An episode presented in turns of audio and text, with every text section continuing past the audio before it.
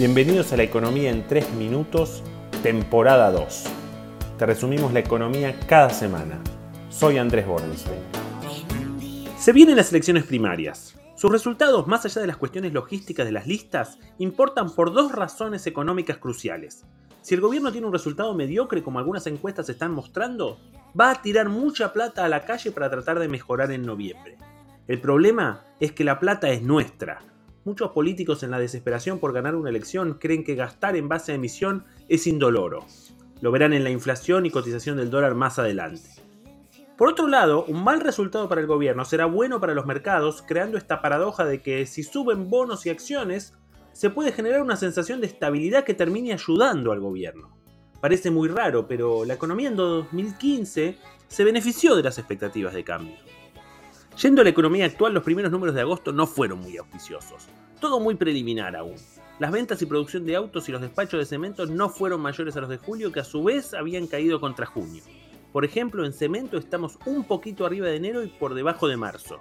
En autos tenemos el valor de ventas más bajo del año, siempre en términos desestacionalizados, y en producción estamos al nivel de abril. La implicancia de esto es que no parece haber mucho espacio para una recuperación de la actividad. El último dato oficial es el de junio. Si la actividad se estancara en el valor de junio, el crecimiento del 2021 sería de 6,86%. Nosotros creemos que el número final se puede estirar hasta 7,4%. El consenso de los economistas dice 7,2. Estamos todos ahí diciendo que no hay mucho más. Ojalá nos equivoquemos, pero con los datos que vimos de julio y agosto no parece que haya muchas sorpresas. Técnicamente el 8% que tiró el Chapo hace algunos días es posible, pero no es el escenario base de nadie. El otro gran tema de esta semana es que el Banco Central permitió un poco más de devaluación del oficial que en los tres meses anteriores. Probablemente es un fenómeno imperceptible para el que no está mirando a diario los numeritos, pero marca algo que parece irrefutable. A este precio faltan dólares. Esta semana vendió como loco.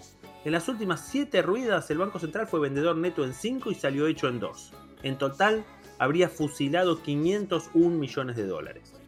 Nuestra visión es que lo seguirá haciendo hasta las elecciones, pero no tiene reservas como para que todas las semanas se parezcan a la última.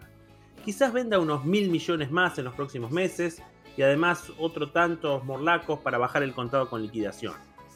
¿Cómo se traduce esto? En que las importaciones van a seguir trabadas. Y sin importaciones no hay reactivación fuerte. Será una reactivación con sacarina. Paradójicamente, la floja venta de autos es un problema de oferta más que de baja de demanda. No hay autos para vender.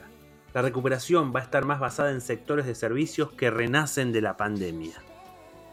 Mientras tanto, la generación de empleo avanza a cuentagotas. En junio fueron 5.000 nuevos empleos privados, luego de 4.000 en mayo y 30.000 en abril.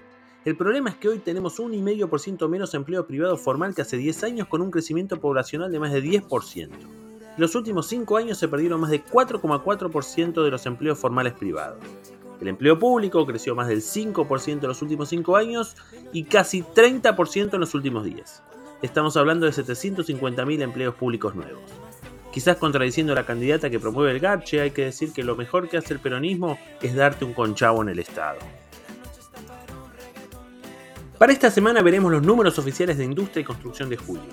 Pero lo más importante será la licitación de bonos del jueves que permitirá ver si al menos el gobierno puede cazar en el zoológico. Vender bonos en pesos con cepo debería ser pan comido. Pero sin confianza, los técnicos no pueden tirar magia. Hasta la semana que viene.